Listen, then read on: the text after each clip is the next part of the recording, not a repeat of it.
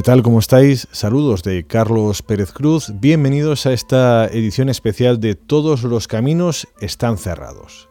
El periodista barcelonés Eugenio García Gascón trabaja como corresponsal en Jerusalén desde principios de los 90, en la actualidad para el diario público. Fue ganador en 2011 del premio Cirilo de Periodismo como mejor corresponsal y publica este lunes 24 de junio un libro en forma de dietario bajo el título de La cárcel identitaria, fundamentalismo y nacionalismo en Israel y los países árabes, que publica a través de Libros del Cao.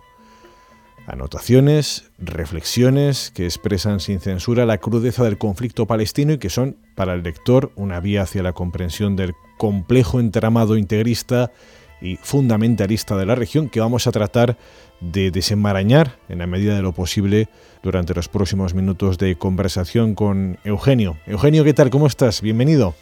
Muy buenos días aquí en Jerusalén perfectamente con un tiempo agradable, temperatura de 29 grados, pero, pero bueno, eh, se, se, soporta bien. Dando envidia, Eugenio, dando envidia, que por aquí estamos soportando un invierno prolongado. Bueno, el pasado verano pude visitar por primera vez territorios ocupados y a mi vuelta abrí un blog titulado Todos los caminos están cerrados. Eugenio García Gascón lleva más de 20 años de corresponsal en Jerusalén y según Enrique González en el epílogo de todas las historias, eso justifica su escepticismo. 20 años en tu caso, unos días en el mío, o soy muy escéptico por naturaleza, o el escepticismo, cuando no el pesimismo, es consustancial a este conflicto. Bueno, yo, yo la verdad es que tuve una transformación porque al principio cuando llegué en el año 91, justo 15 días después de la conferencia de Madrid, que parecía que, que, aquello iba a lanzar el proceso de paz hacia adelante, era optimista y tardé un poco de tiempo en darme cuenta de que eh, realmente era un optimista mal informado, porque en cuanto pasé aquí unos meses me di cuenta de que esto eh, difícilmente se iba a arreglar. Yo recuerdo que había compañeros eh, eh, como por ejemplo Tomás Alcoberro, que está viviendo en Beirut desde los años 70, que me, se reían cuando yo les decía que era optimista, pero y luego les he tenido que dar la razón. Abres dietario con el recuerdo de una paliza brutal propinada por los soldados israelíes a un palestino de la que fuiste testigo en el que fue tu primer viaje a Israel-Palestina en 1987, un hombre al que habías acogido en tu taxi de camino de vuelta a Jordania. Los golpes eh, los recibió aquel hombre, pero te sacudieron a ti. Realmente fue un choque tremendo porque eh, yo había pasado una semana, diez días en Jerusalén por asuntos de trabajo. Y cuando volví allí en Jericó, este señor me pidió subir al taxi que íbamos a cruzar el puente Allenby eh, para volver a Jordania. Y, yo le dije que sí, que subiera. Y, cuál fue mi sorpresa cuando una patrulla del ejército de tres soldados nos pararon en mitad de calle, nos pidieron la documentación y sacaron a aquel pobre hombre que debía de tener 40, 45 años, lo sacaron y le propinaron una paliza brutal.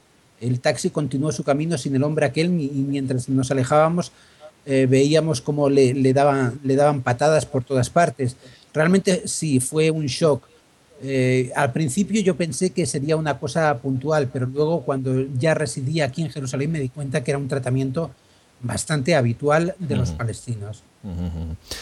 La cárcel identitaria, fundamentalismo y nacionalismo en Israel y los países árabes. Quedémonos con el subtítulo, conceptos que nos hacen asociar ideas. Si a un ciudadano español le hablan de fundamentalismo, estoy casi convencido que de inmediato asociaría esta expresión con los musulmanes. ¿Es fundamentalista el Estado de Israel?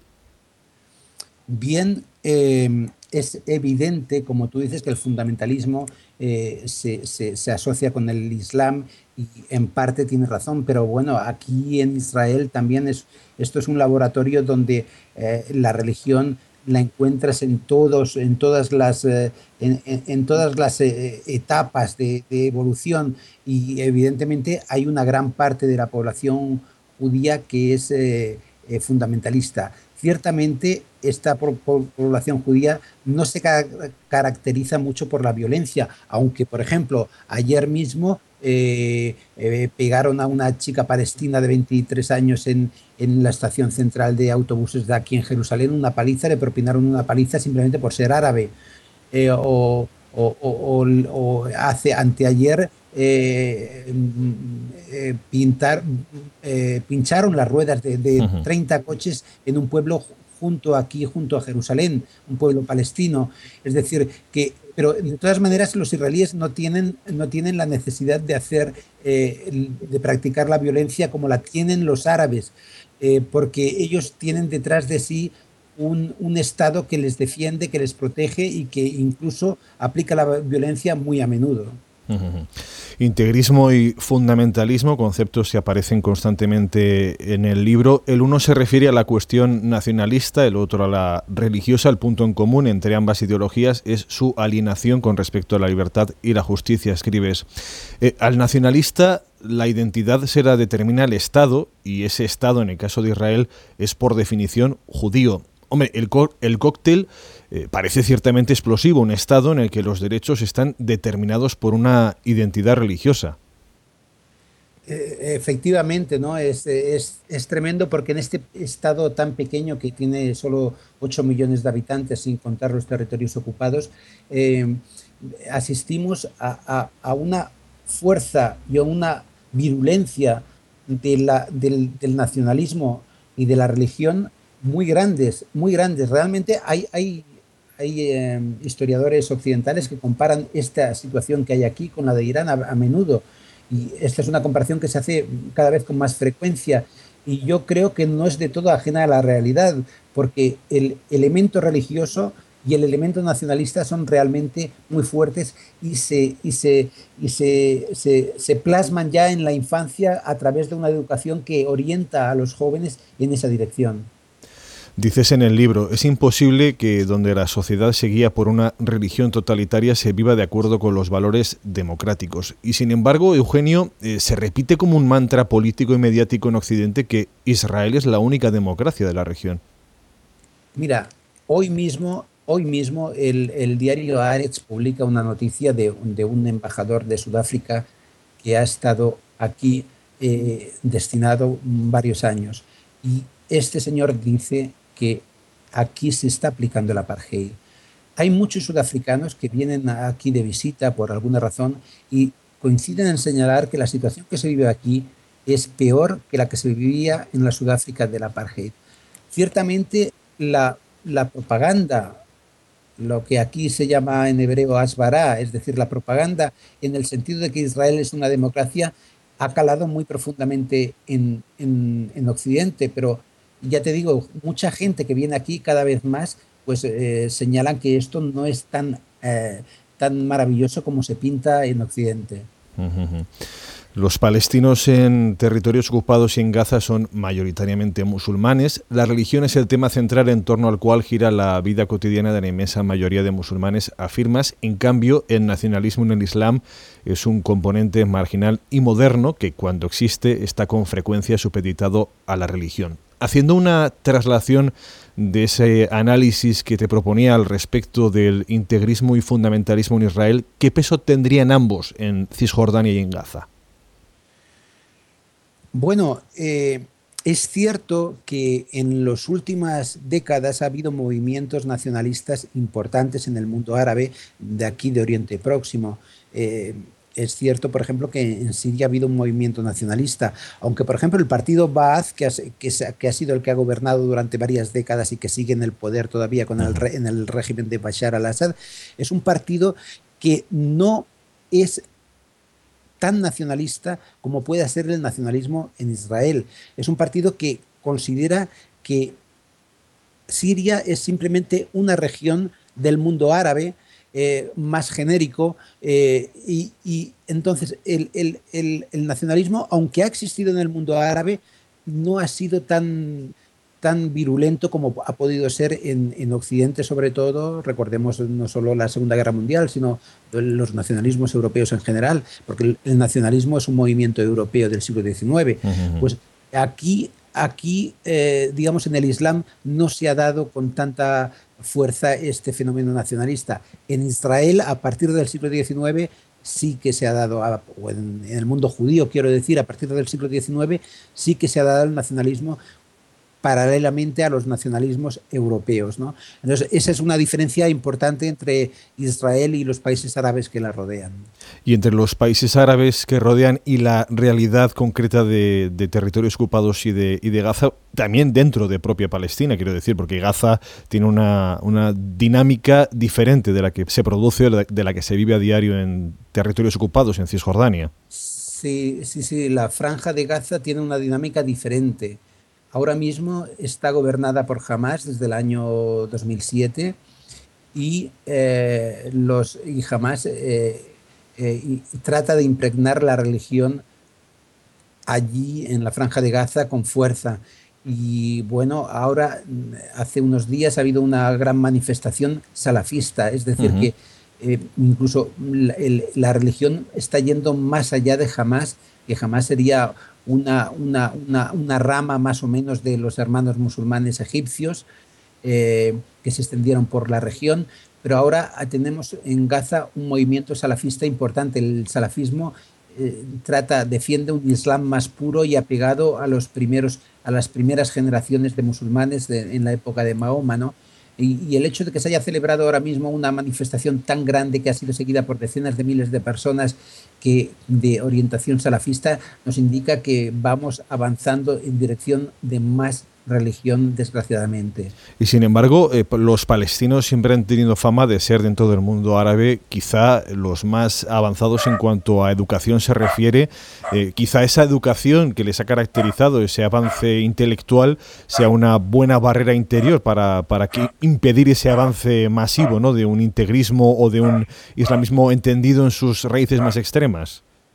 Bueno, yo, no sé, no sé si, si, me equivocaré, pero yo veo la cuestión esta de la siguiente manera. Desde los años 80 hay una vuelta a la religión muy grande. Aquí la gente que estaba antes de los años 80 recuerda eh, que las mujeres, por ejemplo, muchísimas mujeres no se cubrían la cabeza. Hoy cada vez es más fácil ver mujeres con la cabeza cubierta.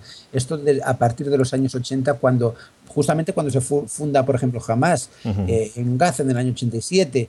Eh, entonces, todos estos, todos estos, toda esta tendencia a la religión que ya tiene tres décadas sigue yendo hacia adelante. Hemos visto en Egipto eh, cómo han ganado los hermanos musulmanes eh, las elecciones eh, y cómo hay una vertiente salafista muy importante también. Entonces, hay un fenómeno que yo atribuyo a la intrahistoria del Islam en el cual vemos que, que el Islam se está haciendo cada vez más religioso, la sociedad y la sociedad con el Islam se está haciendo también más religiosa. Dices en el prólogo, repasando el texto, observo que dos cuestiones centrales emergen continuamente y constituyen los dos parámetros o ejes del dietario, la religión y el nacionalismo. Bueno, ejes del dietario y como vemos, ejes de la vida en la región que nos ocupa. Sin embargo, cuando entrevisté recientemente a Ilan Pape, el historiador devaluaba el peso de la religión de forma tajante, incluso la consideraba en todo caso una coyuntura actual, una alternativa al fracaso del laicismo, decía, creo que es un conflicto colonial. ¿Es el peso de la religión algo coyuntural o tiene una relevancia significativa tanto en la comprensión como en el desarrollo del conflicto? Bueno, yo, creo que quizá Ilan Pape tiene razón, pero eh, eh, también se observa un fenómeno, el fenómeno de la religión cada vez con más intensidad. Ah, y con respecto al, planteamiento de Pape de que eh, este conflicto es un conflicto colonialista, pues creo que en gran medida es así, efectivamente. Ahora mismo estoy leyendo un libro muy interesante sobre la colonización francesa de Argelia eh, y realmente mm, en el siglo XIX y realmente nos muestra eh, que muchas de las, ah, de, las, de las leyes o de las normas y de las actuaciones del ejército francés en Argelia durante aquella época se están, se están repitiendo aquí ahora y el ejército de Israel y el Estado de Israel se está eh, comportando de manera similar a cómo se comportaba el ejército de Argelia durante la dura colonización de Argelia, el ejército de Francia durante la dura ocupación de Argelia. En ese sentido, estoy de acuerdo con Pape, es probablemente, básicamente, un problema, un conflicto colonialista.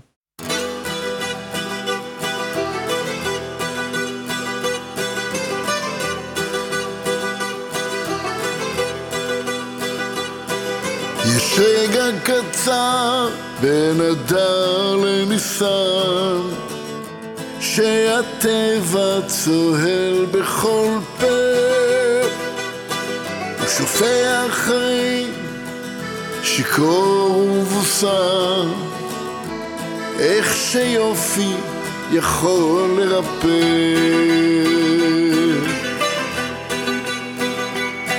ניסר ושולהב ומתיז ניצוצות, אך עוד רגע ייבול ויציב, כי הנה משולב כבר הקיץ ניצת, קצר פה כל כך אביב. קצר וחטוף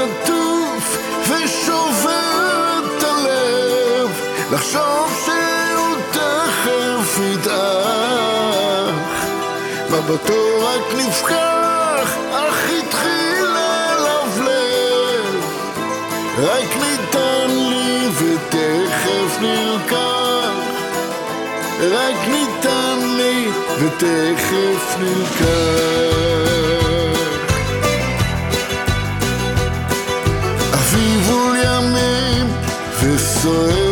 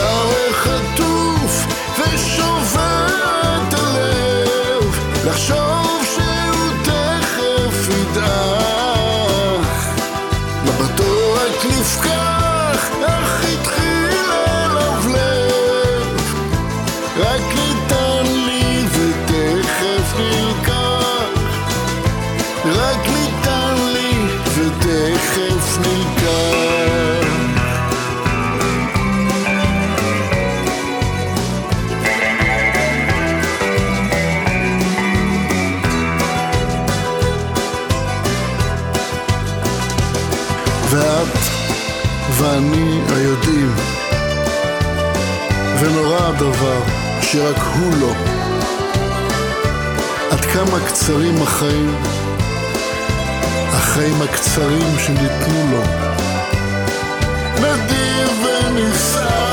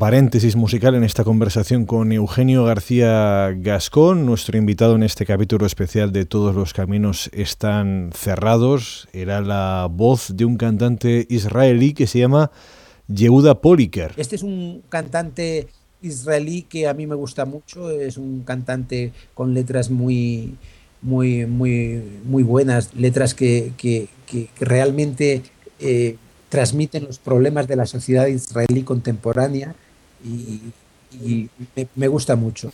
Los voluntarios internacionales, los activistas pro-palestinos, afirma son gente desinteresada y amante de la libertad. Más adelante citas en el libro otro tipo de voluntarios, los que han reclutado los ministerios de Exteriores y de Absorción de Israel para contrarrestar las críticas que recibe Israel en los diarios digitales de todo el mundo. Eh, a nivel de voluntariado, eh, parece un enfrentamiento entre ética y ideología. Ah, ah, sí, creo que está bien planteado en esos términos. Creo que es un, voluntariado falto de ética, pero que defiende los intereses del Estado judío y, todo lo que hace. Eh, cualquiera, por ejemplo, aquí ah, el otro día conocí a una señora, una señora americana de unos 65 años, que su lengua materna es el inglés, que, estaba, que se dedica a trabajar de la siguiente manera. Ella recibe eh, comentarios de, políticos, por ejemplo, israelíes, que les dicen, mire, la entrada de, de Wikipedia de mi nombre es contraria a mis intereses. Puede usted cambiarla. Ella se mete en Wikipedia y cambia la entrada de este político israelí. Ella, esta es la profesión de ella. Entonces, yo creo que existe lo que aquí los israelíes llaman nasbará, es decir, la, la propaganda, se traduce como propaganda, y eh, es un campo en el que ellos están muy adelantados y, y, lo utilizan con frecuencia. En cualquier periódico digital de España se puede ver, sin ir más lejos, ¿no?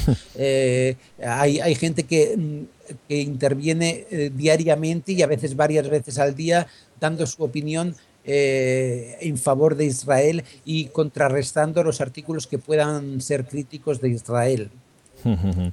Los activistas internacionales, esa gente desinteresada y amante de la libertad, hace poco una persona que se me presentó como de origen judío pero no sionista, se quejaba de que quienes ocupan posiciones supuestamente de izquierdas, eh, le cito, críticas con el colonialismo de Israel no critiquen al mismo tiempo, sean duras también con los palestinos. Me parece casi infantil obviar que esa sociedad sea predemocrática, afirmaba. Es un contrasentido que esa gente desinteresada y amante de la libertad, tal y como la defines, acuda o al menos discuta en apoyo de lo que esta persona define como sociedad predemocrática? Bien, ciertamente Palestina es una sociedad que en comparación con Israel está atrasada y está atrasada por muchos motivos, entre otros y principalmente porque Israel no permite que esa sociedad se desarrolle. Pero de ahí a decir que eh, eh, que eh, la gente que vive en la sociedad palestina no tiene derechos básicos o, a, implicar eso como hace este, hacía esta persona me parece injusto. ¿no? Yo creo que aunque sea una sociedad atrasada, no por ello debe de tener derechos eh, elementales y básicos, el derecho a poder desplazarse de un lugar a otro, el derecho de poder comprar donde les dé la gana, el derecho a, a defenderse de las agresiones, tienen, derechos elementales que están reconocidos por la legislación internacional y que sin embargo no se, no se, no se están aplicando. Entonces, me parece un comentario no muy bien orientado. Supongo que es uno de los efectos colaterales de, tratar un conflicto en igualdad de condiciones cuando esa igualdad, eh, quien conoce un poquito la realidad, eh, dista mucho de ser real. Bueno, cuando eh, tienes a una persona con el pie en el cuello, no puedes pedirle eh, que se comporte de la, de la, misma manera que se comporta una, la persona que está, eh, que está pisándole el cuello. O sea, esa persona tiene que moverse, tiene que defenderse, tiene que luchar para comer, tiene que liberarse de ese pie que le, que le aplasta el cuello. Entonces, eh, decir, los palestinos ahora mismo ni siquiera están haciendo eso, porque el presidente Mahmoud Abbas eh, está manteniendo Cisjordania como una balsa de aceite y jamás también está manteniendo la franja de Gaza como una balsa de aceite. Es decir, ni siquiera se están defendiendo de las agresiones continuas que reciben eh, de Israel. Y es la comunidad internacional la que debería salir en defensa de, de los derechos de estas personas y desgraciadamente no lo hace. Seguramente sabremos hoy más aquí en España de la visita de Bárbara Streisand que de la declaración de este político sudafricano del que nos hablabas antes. Seguramente, sí. Del activismo a la política y abrimos también el zoom geográfico, en los países árabes en los que existe un riesgo real de fundamentalismo es preferible el gobierno de un dictador secular que la alternativa de un gobierno totalitario de corte religioso. La democracia se consiguió en Occidente después de un largo proceso de siglos de duración. Exportarla a los países árabes en las condiciones actuales es sencillamente inviable debido al peso que en estas sociedades tiene el fundamentalismo. El resultado sería una pseudodemocracia que impondría el mismo credo a todos sus miembros y privaría de derechos básicos a los ciudadanos de otros. Este es uno de tus análisis respecto del intervencionismo occidental promovido por la utopía neocon. Las consecuencias de ese intervencionismo en nombre de la democracia son palpables en países como Irak, como Libia, con intervención armada internacional, son evidentes respecto a este discurso que defiendes y acabo de leer en Egipto. Eh, escribía Enrique González, el humanitarismo es la nueva fe laica y racional como cualquier fe y sin embargo queremos guiarnos por la razón y la lógica, que debería guiarnos tanto a los ciudadanos en la medida de nuestras opciones como a los gobiernos en la medida de las suyas ante la disyuntiva de intervenir o no en países árabes donde tenga lugar un conflicto. Bueno, es muy, es, es, es muy difícil contestar a esta pregunta. Eh, yo no sé si las intervenciones que ha tenido Occidente son acertadas, el tiempo lo dirá, pero tenemos la experiencia, por ejemplo, de Irak o de Afganistán, donde han sido tremendas, donde tenemos un reguero de muertos horribles. Cada día hay bombas en Bagdad y en otras ciudades palestinas, eh, iraquíes. Eh, cada día hay, hay muertos violentos. La, situación de la mujer ha, ha ido para atrás desde la intervención americana. Lo que se presentaba como llevar la democracia a, Irak ha sido en realidad un paso atrás socialmente, especialmente para las mujeres. Entonces, yo no sé si es muy acertado intentar llevar una democracia que luego se vuelve contra los valores democráticos. La cuestión es si una democracia en Occidente, cuando hay una democracia, nos trae más libertad en, Oriente Medio, desgraciadamente, por ejemplo en el caso de Irak, una democracia trae menos libertad. Ahora la gente es menos libre que cuando vivía Saddam Hussein. Entonces, eh, yo no, sé muy bien cuál es la solución a este dilema, pero, pero tengo serias dudas de, que llevar la democracia por la fuerza a sociedades que están todavía desarrollándose eh, de una manera eh, un poco en precario, sea una buena solución. yo deseo que sea así, pero pero me cuesta creer que vaya a ser así.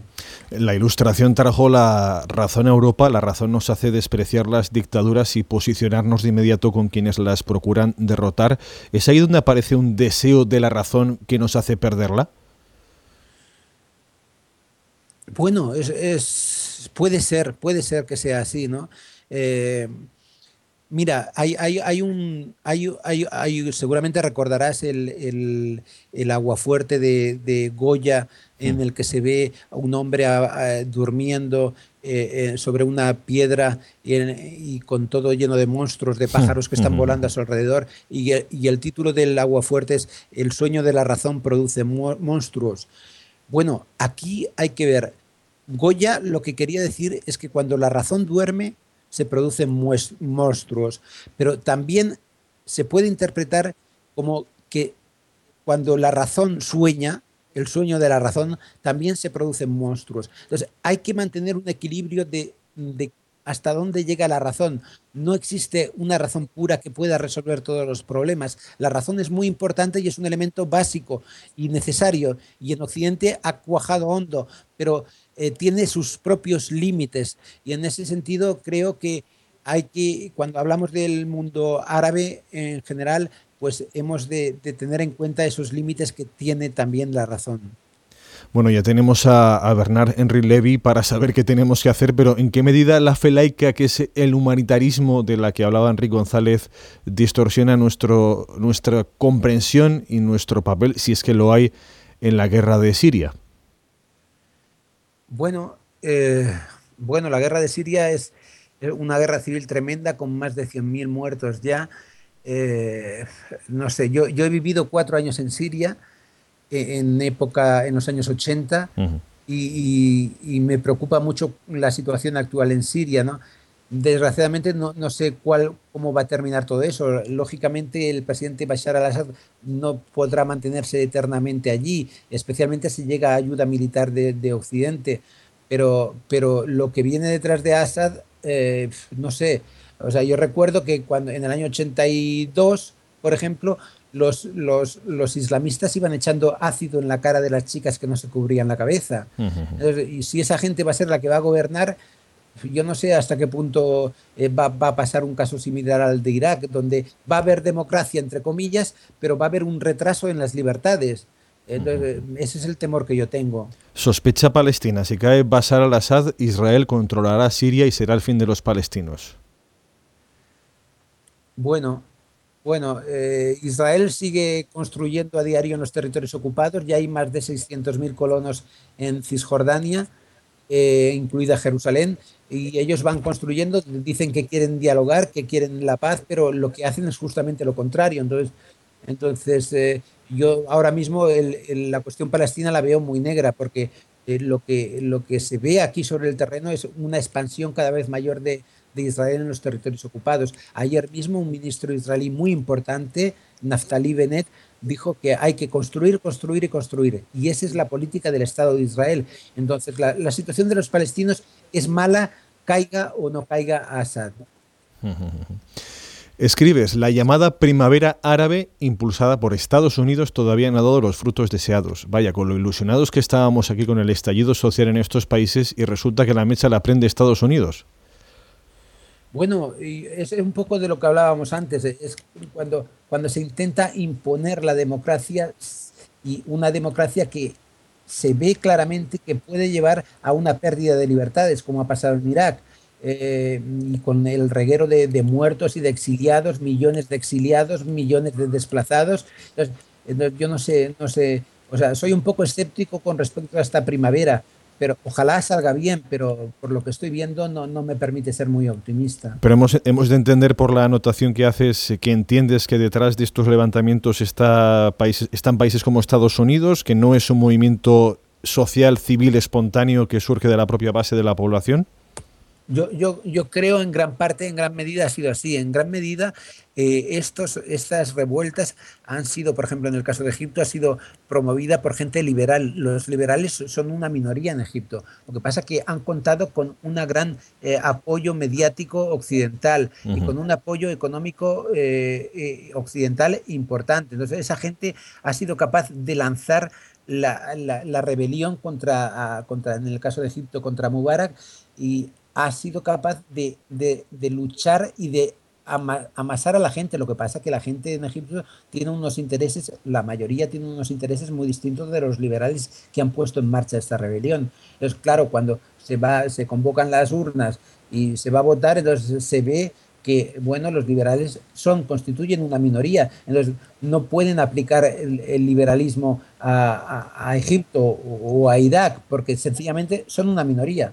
Entonces, eh, bueno, ahí está la situación. La situación es preocupante. Vamos a ver cómo evoluciona. Ahora en Egipto vamos a tener un, un otoño bastante caliente, se pronostican todos los, los, periodistas que están allí por tal como está la situación y lo que se prevé en, en este próximo otoño. Vamos a ver en qué, qué dirección toma, pero hay que, hay que ser muy precavido con respecto a lo que puede ocurrir.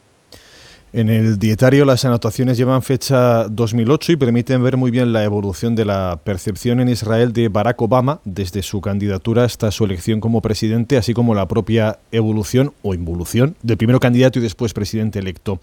El candidato negro ha demostrado que los principios con los que inició su carrera se han evaporado y que no se puede confiar en él como un posible hombre de paz en Oriente Próximo. Es una de tus reflexiones. ¿Ha sido y es Obama un encantador de serpientes con la flauta de su lenguaje?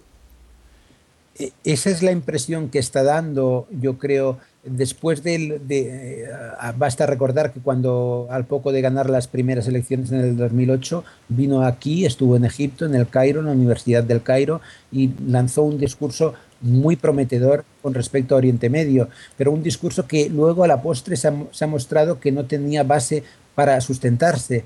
Esto es lo que está pasando un poco eh, con la política exterior de Estados Unidos. Europa no cuenta, Europa sigue a pies juntillas lo que dice Estados Unidos con, con respecto a Oriente Medio. Está esta, esta, eh, eh, esas ideas tan buenas que expresó en el Cairo Obama a los cuatro meses de ser elegido presidente, carecían de base según se está viendo hoy mismo. Entonces, bueno, esta es la situación, ¿no? La situación es, eh, también podríamos hablar del Departamento del Estado. El Departamento del Estado es, en mi opinión, el, el, el, elemento más negativo para la paz en Oriente Medio. Está tomado por una serie de políticos neoconservadores que son unos visionarios que quieren llevar la democracia a toda costa por todo el mundo árabe y que, y que desconocen la realidad eh, social de, estas sociedades. Entonces, eh, claro, no me extraña que ya lo que hicieron en Irak lo estén empezando a hacer en otros lugares y veremos lo que pasa en Siria. Pero es, yo soy muy escéptico con respecto a este punto.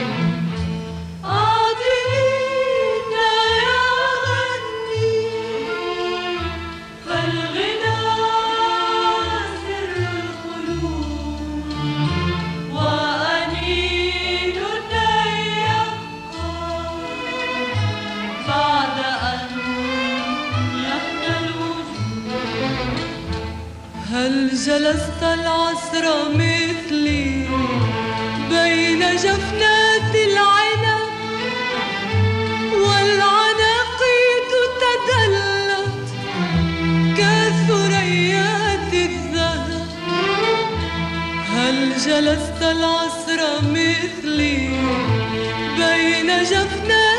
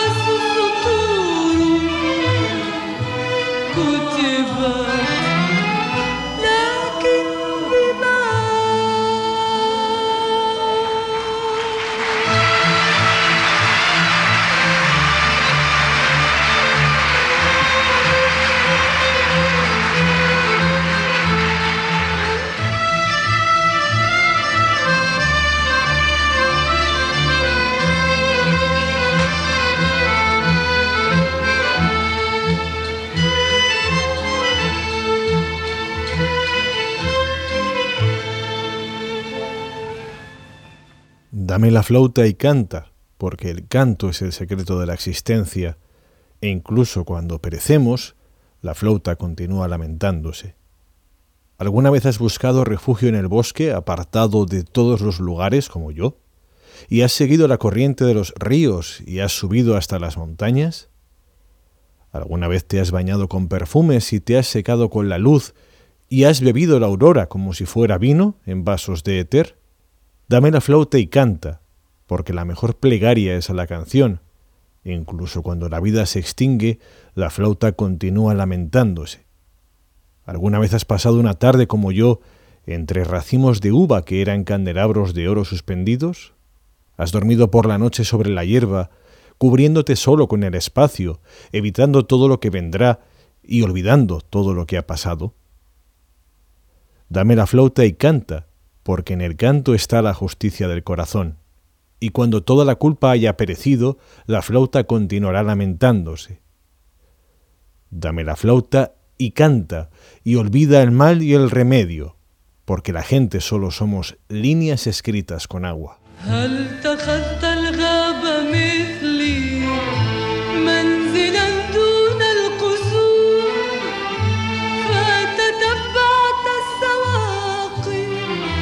Voz de la libanesa Fairuz, que en árabe significa turquesa, una selección del propio Eugenio García Gascón, nuestro invitado y en todos los caminos están cerrados.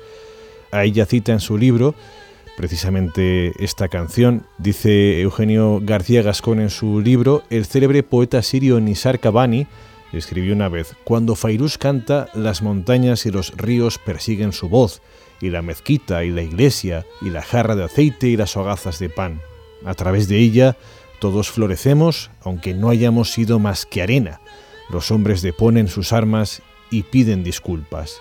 Cuando escuchamos su voz, nuestra infancia se moldea de nuevo.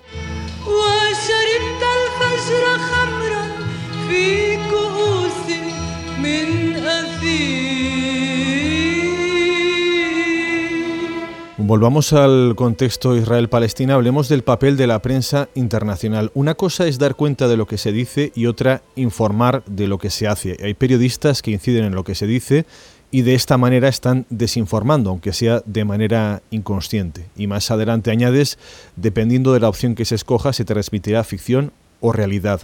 ¿Qué hay más en la prensa española, ficción o realidad?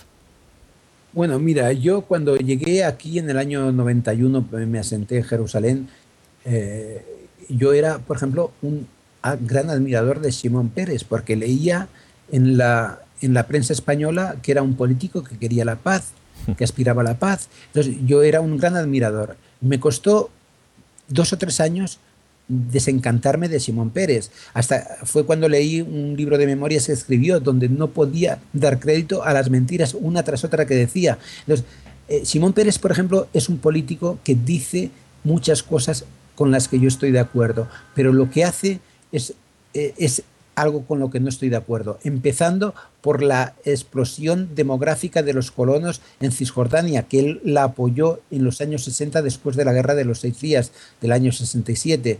Entonces, una cosa es informar de lo que la gente dice y especialmente, por ejemplo, en un caso como Shimon Pérez es un caso flagrante. Si tú informas de lo que Shimon Pérez dice, yo creo que estás desinformando a la- al público que lee que lee tu periódico.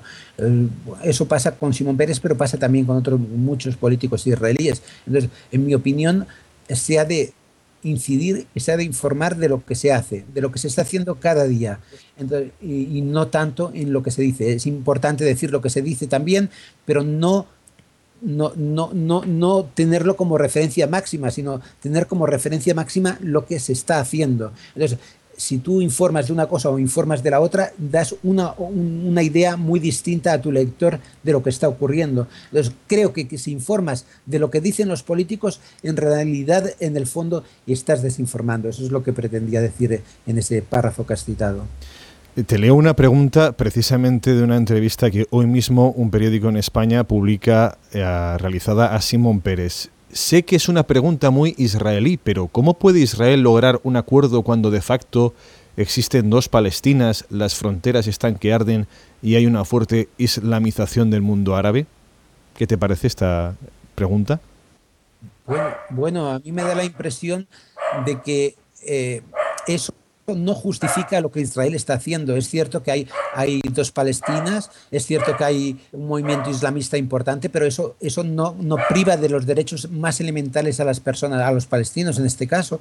Entonces yo creo que Israel lo que tiene que hacer es cumplir la- las leyes internacionales que de una manera a otra, de un día a otro, eh, eh, sigue sin cumplir, de un año a otro sigue sin cumplir y al contrario de no cumplirlas, está enviando a su población masivamente a ocupar los territorios ocupados. Entonces, eh, eso que es completamente ilegal, eso Israel no lo puede hacer y es una lástima que la comunidad internacional permita que esto siga ocurriendo día a día y hora a hora.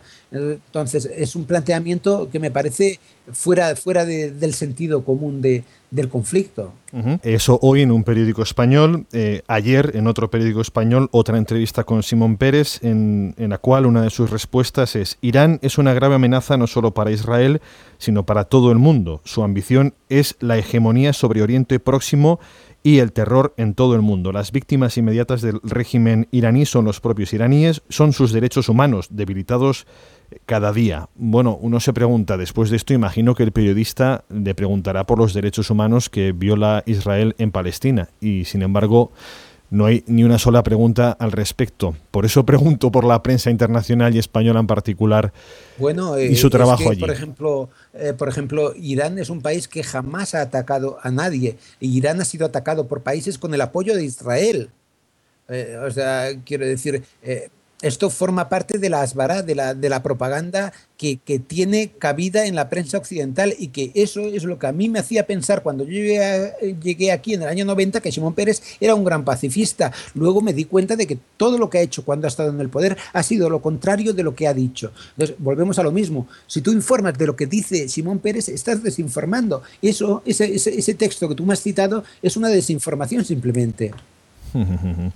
Bueno, pues eh, la pregunta, la primera pregunta que te leía, la formula hoy Enrique Zimmerman en La Vanguardia. Eh, la respuesta que daba Simón Pérez y que acabo de leer la recogí ayer David Alandete en El País.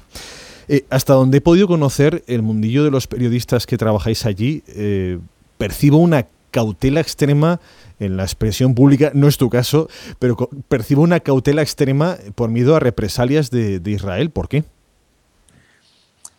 Bueno, yo, yo creo que el periodista eh, que está aquí y, tiene un, problema, y es el problema, y más que aquí, más que un problema de aquí, es un problema en su medio. Normalmente cuando eh, la, embajada israelí está encima de los periodistas españoles, eh, lee todos los textos que se publican en la prensa sobre Israel y, con frecuencia habla con los directores de los periódicos eh, o con los jefes de la sección o tal, y, eh, inyectando sus opiniones. Entonces, eh, si tú des, desagradas a la embajada, sabes que la embajada estará en tu contra y puede que en algún medio no influya eso en, la dirección del periódico, pero puede que haya medios en los que influya. Entonces, yo creo que eso hace que la, gente, los periodistas, sean bastante precavidos. Luego, aparte de eso, tienes eh, la ola de, gente que interviene en los periódicos, en, la, los medios eh, con correos electrónicos, con opiniones, que están organizados perfectamente, que están organizados, tú te encargas de ese periódico y tú te encargas del otro periódico y tú te encargas. La gente, pues claro, tiene que ser un poco precavida y esto es algo que yo lo entiendo. Yo procuro decir lo que pienso y lo que veo, pero hay gente que, que quizá tiene un poco más de miedo y es un miedo razonable, aunque a mí me parece que eso lo que hace es desvirtuar la realidad. Uh -huh. Tú tienes una serie de fans absolutos a diario en el diario público que cumplen esa función. Yo no sé si uno se puede abstraer de todo ese ruido tan desmoralizante, no sé cómo convives con ello. Bueno, hace, hace, hace unos meses una compañera de, del Guardian eh, tuvo que dejar de escribir el blog porque no podía soportar la tensión, la presión de, de la gente que le escribía insultándola y amenazándola. Y, y, entonces ella tuvo que dejar de escribir el blog. Eh, esto es una cosa que no, esto ha ocurrido hace apenas unos meses. Entonces, eh, yo, eh, yo la verdad es que me, me, abstraigo de eso, pero yo entiendo que haya gente que no pueda, que no pueda aguantarlo. Israel se cuida, se cuida muy mucho de vetar el acceso a su país o hacer la vida imposible a aquel que le incomode con su posicionamiento. Lo primero, el veto al acceso le pasó, por ejemplo, al relator de, especial del Consejo de Derechos Humanos de Naciones Unidas, Richard Falk. Todo un presidente de Estados Unidos, Jimmy Carter, que escribió sobre Israel como un estado de apartheid, ha denunciado eh, que la persecución que sufre a nivel personal, incluida su familia, nunca había sido tan grande. Es un caso de lo que en hebreo se denomina sin mayores ambajes, y aquí me vas a ayudar en la expresión, Sita Yehudit. Yehudit. Que literalmente significa sí. matanza judía, que es como se define a la persecución que los judíos hacen contra una persona para acabar con ella o con su reputación sin derramar una gota de sangre. ¿De dónde le tiene Israel agarrado a las potencias mundiales para poder permitirse estas osadías? Mira, hace, hace, hace tres, tres o cuatro meses eh, estuvo en el Senado americano eh, eh, el, el, secretario de, de, de, Defensa Hagel para eh, pasar la nominación, la confirmación del Senado. Lo había designado el presidente Obama y él, había, él mm, fue allí al Senado a, a, ser interrogado por los senadores. Este señor, eh, o sea, en, en, la, en, las intervenciones de este señor y de, y de los senadores, eh, eh, se dan cosas, por ejemplo, tremendas. Por ejemplo, de Afganistán se habló en 27 ocasiones. Eh, en Afganistán hay decenas de miles de soldados eh, americanos muriendo continuamente. Creo que ya ha habido unos muertos más. Es, normal que la gente, los senadores estén preocupados por, por, eh, por Afganistán y, y, que le pregunten 27 veces sobre Afganistán. Pero es que la, la palabra Israel apareció en 137 ocasiones. Es decir, seis veces más que la palabra Afganistán, donde están las tropas americanas luchando. La influencia de, de, Israel en Estados Unidos, en el Capitolio, en el Senado, en el Congreso, es tan grande que hace que esto sea así, que, que, que, que la gente, o sea, que Israel pueda permitirse el lujo de hacer lo que le da la gana sin que sin, sin, atender a las leyes internacionales y sin atender a las, a las protestas de los palestinos ni de nadie más. Eh, todos los estados del mundo tienen algo de lo que avergonzarse, sin duda. Sin embargo, la excepcionalidad de los desmanes de Israel es tan grande que requiere medidas excepcionales como respuesta. Y hablo, por ejemplo, de cuestiones como el boicot. Bueno, el boicot es una opción que ha salido eh, hace unos años. Y bueno, eh, recordemos que en Sudáfrica eh, el boicot fue impulsado por los estados. Aquí está siendo impulsado por, sociedad, por la sociedad de base, porque los estados no se atreven a, a, declarar el boicot. Quizá esa fuera una buena solución para el conflicto palestino, pero como no se atreven, como nadie hace nada, pues son individuos o sociedades de base las que promueven el boicot. Pero claro, yo creo que esto no tiene la fuerza que tendría si eh, fueran los estados, como ocurrió en Sudáfrica, los que acabaron con el apartheid. Uh -huh.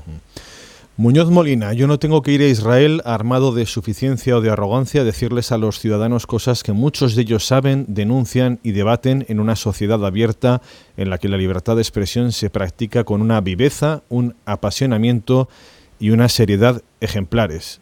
Torre de Marfil. Bueno, mira, te diré lo siguiente. En Sudáfrica, en la Sudáfrica del apartheid también había libertad de expresión y la gente se expresaba y había gente crítica con el régimen blancos, estoy hablando, incluso muchos judíos, estoy hablando, contra el régimen, pero eso no bastó para acabar con el régimen del apartheid. Yo creo que aquí tampoco va a bastar la libertad que hay de hablar, que es una libertad que solo usan una minoría muy minoritaria eh, y, y, que es insuficiente para cambiar eh, la y para, para, que haya un poco de justicia en esta zona. Es in, entonces no, no, no, creo que, que el comentario de, de, Muñoz Molina sea muy acertado. La cárcel identitaria. Los palestinos de Gaza y territorios ocupados viven condenados a una cárcel cuyo muro sigue en avance. Desde luego los palestinos no lo han elegido, pero los israelíes parecen dar pasos en muchos sentidos hacia el aislamiento del mundo. La suya parece una cárcel identitaria, pero de carácter voluntario. Bueno, es que sí. esto, esto, es lo que ocurre, yo creo, tanto con el fundamentalismo como con el integrismo, con el fundamentalismo religioso como con el integrismo eh, nacionalista.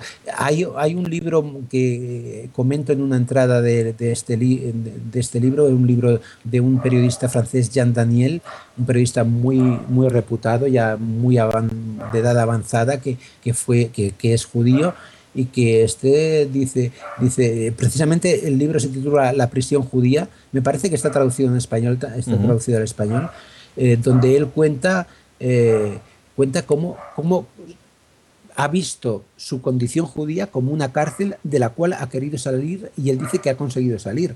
Eh, ciertamente donde la identidad es tan importante, es el, el, el, la estrella polar de, de una persona, como ocurre tanto en la religión como en el nacionalismo, yo creo que eso se convierte, se acaba convirtiendo a menudo en una cárcel.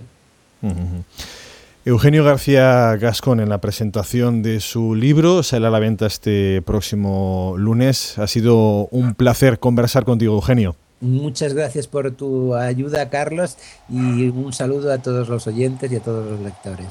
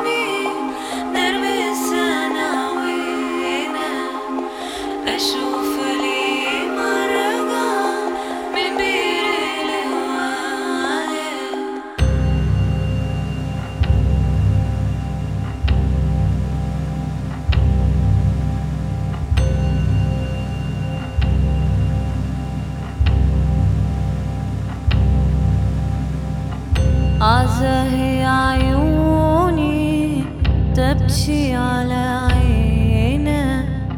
بوشمة الزرقاء بالحب جتالي يا وي مزيوني بالطبع.